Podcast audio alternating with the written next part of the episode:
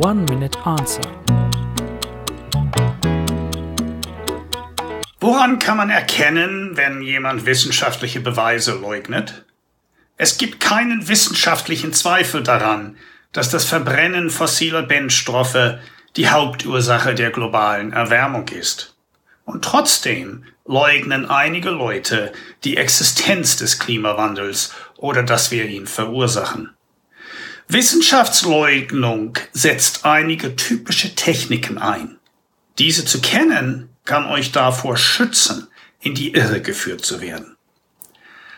Eine dieser Strategien sind Pseudo-Experten, Fürsprecher ohne relevantes Fachwissen.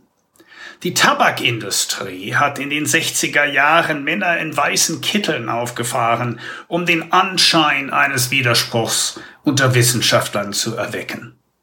Die gleichen Strippenzieher sind nun in der Klimaforschungsleugnung wieder aktiv und sie greifen wieder auf Pseudo-Experten zurück. Eine andere Technik setzt auf logische Trugschlüsse, wie zum Beispiel sich widersprechende Argumente. Einige Leute sagen, dass man Temperaturen nicht messen kann, weil Thermometer zu unzuverlässig sind. Einen Augenblick später aber sagen sie dir, dass es keinen Grund zur Sorge gibt, weil es seit zehn Jahren kühler wird. Echt? Woher wollen die das wissen, wenn man die Temperatur noch gar nicht messen kann, angeblich?